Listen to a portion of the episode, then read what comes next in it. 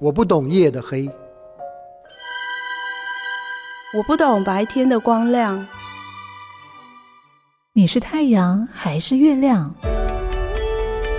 数位时代给了我们看世界更便捷的视窗，换位思考才能增进眼光。Corina 看世界，陪你开启世界观。这里是 FM 九七点七台中古典音乐台，欢迎你再次的回到 Corina 看世界节目当中，我是 Corina。今天在第二集的节目里头，要跟大家分享到的是，近期在南极外海沉没了超过一百年之后。当年英国探险家夏克顿爵士的考察船“坚忍号”找到了，同步会延伸世界知名的五大沉船事件。众所周知，人类发明的机动交通工具主要有汽车、火车、轮船和飞机。从事故的发生概率来看，应该是汽车发生事故几率最高，再来是火车、轮船是第三名，而飞机的事故概率应该是最低的。但是从事故的生还几率来看，飞机的生还几率可以说是最低的。只要发生了一次事故，通常都是毁灭性的死亡案件。那再来是轮船、汽车第三。名火车的生还几率反而是最高的，所以同理可证，作为发生事故率较低的轮船，失事几率相当小，但是通常出事生还几率是倒数的，也就是几乎可以说是跟飞机类似的状况。因此，很多世界知名的飞机失事案件，或者是轮船失事沉船的事件，就比较容易浮上台面，被大家所讨论。而坚忍号呢，就是沉在南极洲这个南大洋冰封雪盖的这个地方，搜索沉船的破冰船雷达一直不断的扫描。忽然有一天，有了惊人发现，在荧幕上出现了一艘幽灵船，船身保持的相当完好，表面还覆盖满了海洋植物跟寄生物，船尾的坚忍号 （Endurance） 这个字样非常的清楚。看到这个景致，人们惊呆了。这是一百多年前被浮兵围困十个月后沉没的探险船，导致当年夏克顿横穿了南极大陆探险之旅中途夭折的那艘三桅木帆船。一战期间，大英帝国的这个南极探险被称为“坚忍号”探险，这是探险史上的传奇。而在一九一五年，坚忍号沉没之后，就一直。躺在南大洋的三千米的海底，一直到二零二二年的三月。这些专家们组成的考察探勘团呢，在今年度三月，在南极洲的外海找到了这艘历史上最著名的沉船之一。而究竟当年的状况是怎么一回事呢？一九一四年的一月，欧洲弥漫着一战的硝烟。夏克顿带着丰富的极地考察经验，还有充足的装备，就和二十七位探险者登上了坚忍号，开始起航。而这个南极穿越探险计划，步行要横穿过南极大陆。在启程的一年之后，一九一五年的一月份，考察船在南极半岛的拉森冰架东侧的魏威尔德海。遭到大片的浮冰无法突围，一直被挤压十个月后就沉到了海底。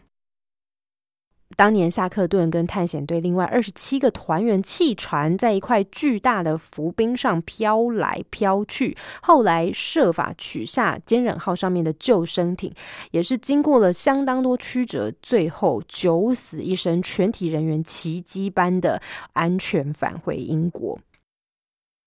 这应该算是在许多的沉船事件探险史上一个很奇迹似的故事，但其实必须说，像在船的事故或者是飞机事故上面的生还率真的是颇低，所以如果能够平安无事的逃生，真的是奇迹般的幸运。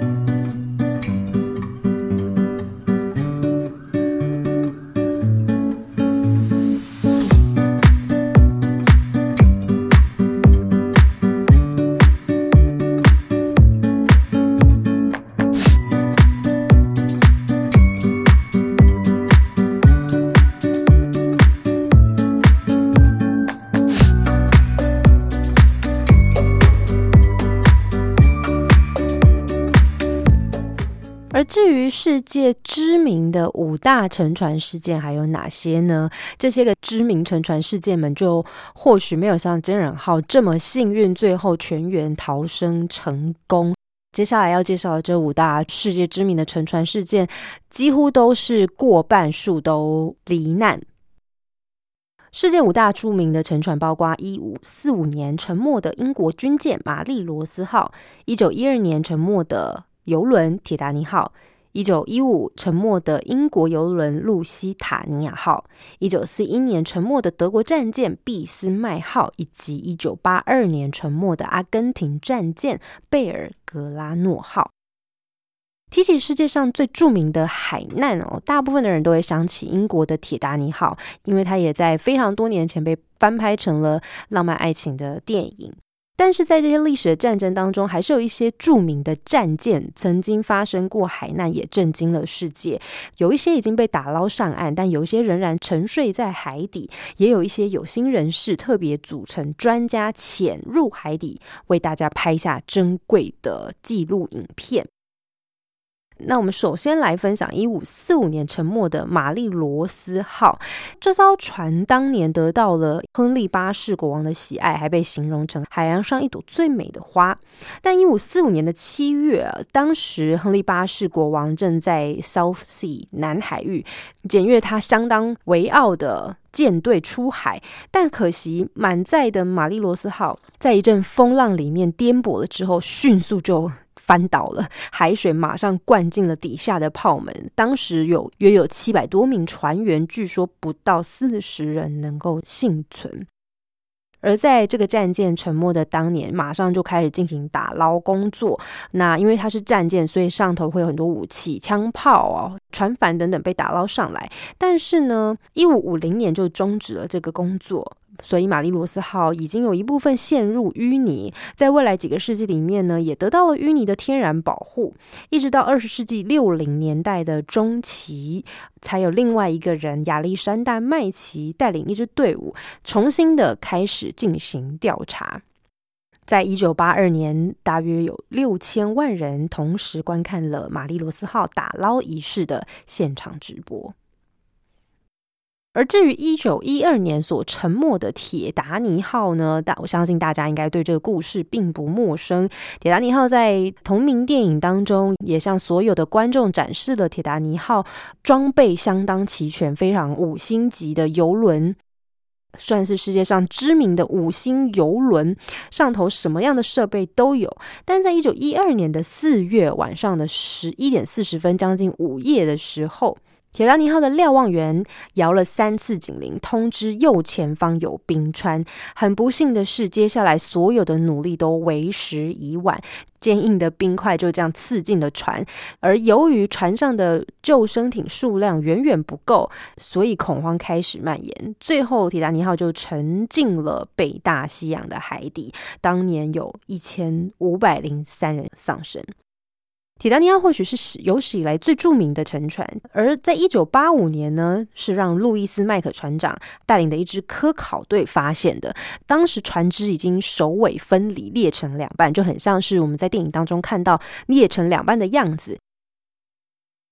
另外，一九一五年由纽约要前往利物浦的。露西塔尼亚号也是在爱尔兰南部老金塞尔角附近被德国鱼雷击沉落。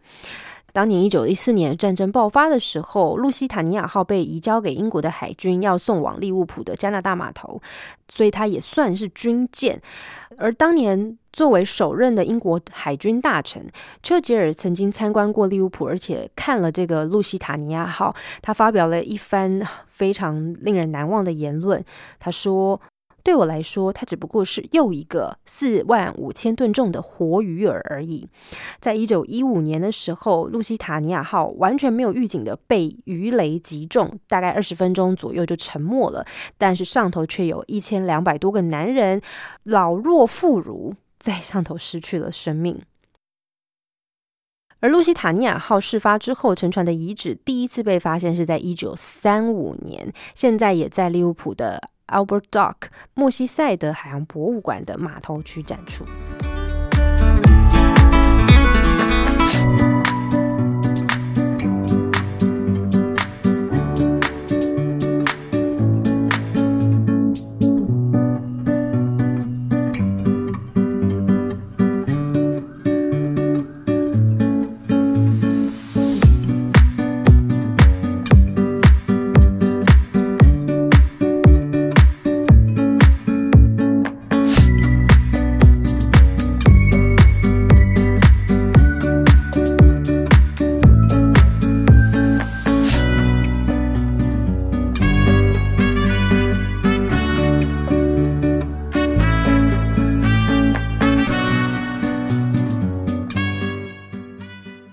再次回到每周四早上的十一点钟，Corina 看世界。今天在第二集的节目里头，跟大家分享了世界知名的五大沉船事件。继续，我们回到第四个事件，就是俾斯麦号的沉船。当时，俾斯麦号它被当作是德国海军的骄傲，因为它从船顶到船底总共有十七层楼高，长度相当三个足球场之大。在一九四一年，在大西洋上持续八天的追逐之后，俾斯麦号在最激烈的海战当中受到了英国海军的攻击。而在上头的人平均年龄二十一岁，有两千多个人，最后只有一百一十五个人幸存。而在一九八九年，后来在科考队仔细的搜寻之下，终于发现了俾斯麦号的残骸。但也非常令人吃惊的，这艘俾斯麦号的残骸也保持着相当良好的状态。而最后一个沉船事件，则是一九八二年贝尔格拉诺号这艘战舰的沉没，是福克兰战争最惨烈，而且也最引起争议的事件。当年英国的核潜艇向阿根廷战舰贝尔格拉诺将军号发射了两名鱼雷，大约有三百人在这个袭击当中送命。而在零三年，国家地理学会和阿根廷海军就组成了一支探险队，搜寻南大西洋来找这一艘沉船的残骸。但很可惜，在海上停留了两周，受到了恶劣天气的影响，还没办法找到这些船只。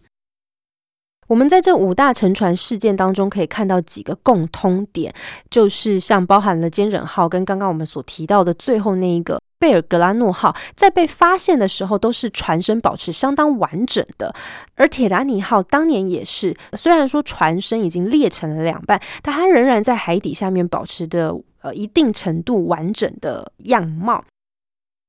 但为什么铁达尼号至今都没有人打捞上来呢？事实上，打捞作业并没有想象中的简单，甚至还有科学家更说是碰不得的。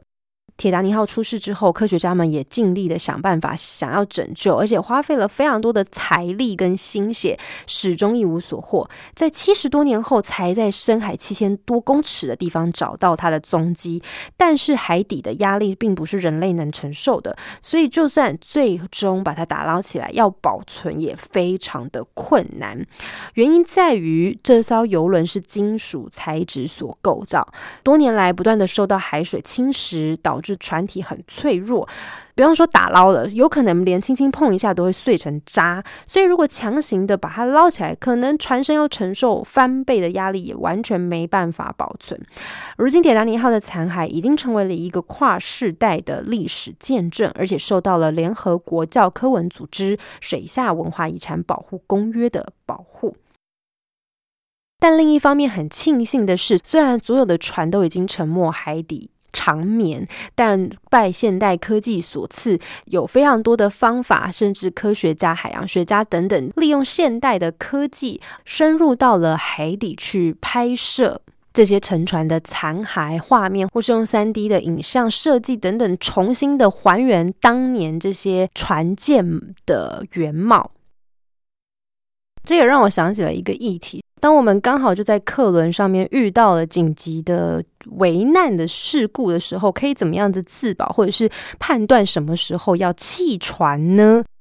首先呢，船长必须得确定撞到的是什么东西，或是机器出了问题。不论搭乘任何的船种，遇到状况的时候，一定要冷静，相信船长的判断，千万不要惊慌，要仔细的听船上的广播和求救声响。大船如果遭到严重的撞击，通常不会马上沉船，所以会有足够的判断时间。这个时候，专业船家的判断就非常的关键。旅客如果发现船只倾斜，要保护自己的第一项动作就是穿上救生衣。只要是大型的客轮，船上必须备妥超过可负载人数的救生衣。而船在受到严重的撞击之后，通常还会有一到两个小时的时间，这就是掌握存亡的关键。沉船之前，广播会叫大家保持镇定，这个时候要尽量抓紧栏杆，并且躲在不会移动的东西后方，因为在船倾斜的时候会开始很多东西掉下来，所以你必须要先固定好自己的位置，而且躲在不容易移动的大型东西的后方卡住身体。而在判断船舱是不是进水，看看有没有老鼠跑出来，也是很重要的关键。因为大型的货轮通常停在港口的时间比较长，老鼠就会顺着绳索爬进来，加上船舱湿湿的。阴湿又有食物，所以难免会有老鼠。但如果船底开始进水，老鼠就会跑出来。沉船前还有一个关键，如果听到自己的船只发出七个短声、一个长鸣声的信号，就表示船长发布疏散乘客的信号，接下来船可能要沉了。认知到船即将沉没前后，船长会通知乘客搭救生艇。如果你还在船舱里面，就要赶快用最快的速度移动到集合地点。通常三十分钟内就要让所有的乘客疏散。在某一次南韩客轮发生意外，船长被质疑先登船，这是一个非常不负责任的表现。因为通常工作人员要等确保所有旅客都已离开，才能登上救生艇。那如果乘客没有登上救生艇，又就要靠自己，又该怎么办呢？专家表示，在船下沉的时候会有很大的吸力，所以就算你穿着救生衣，也有可能在船沉的时候被吸到下方，非常的危险。所以真的不得已，你得跳船逃生。发现登不上救生艇就要跳，而且游得越远越好，千万不要靠近船侧。但是非不得已才会弃船，这绝对是最后最后的一步。因为船有壳，可以保护人在海上不至于失温，再加上体积又比救生艇大，所以容易被搜救发现。因此，非不得已弃船才是最后的选择。所以也提供给大家参考。当然，我们不希望任何欢乐出游的行程最后是悲剧收场。但是，也透过今天的这个议题，带大家重新的来了解，面对到船难，其实生还还是有机会，只是可以怎么样子在遇到紧急危急情况的时候，做出最适当的应变措施。那么今天的节目呢，就暂时分享到这里。下一集节目，欢迎大家持续锁定每周四上午十一点钟到十二点，Corina 看世界。我们下周见。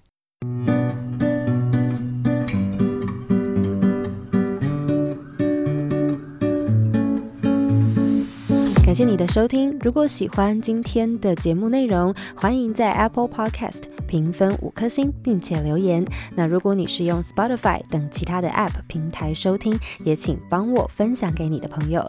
我们下集再见，拜拜。